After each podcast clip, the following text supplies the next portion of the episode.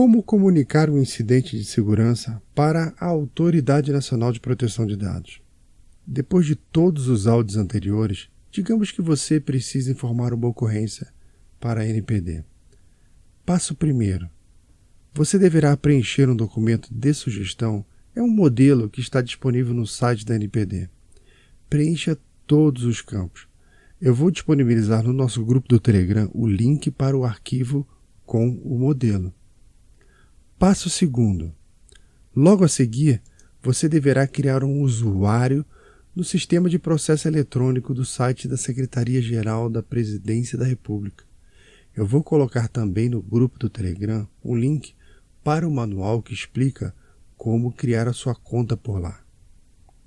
Passo terceiro é você fazer um peticionamento eletrônico, ou seja, com o documento já criado com o seu usuário já criado no sistema, você submete o documento que construiu relatando o problema que você encontrou.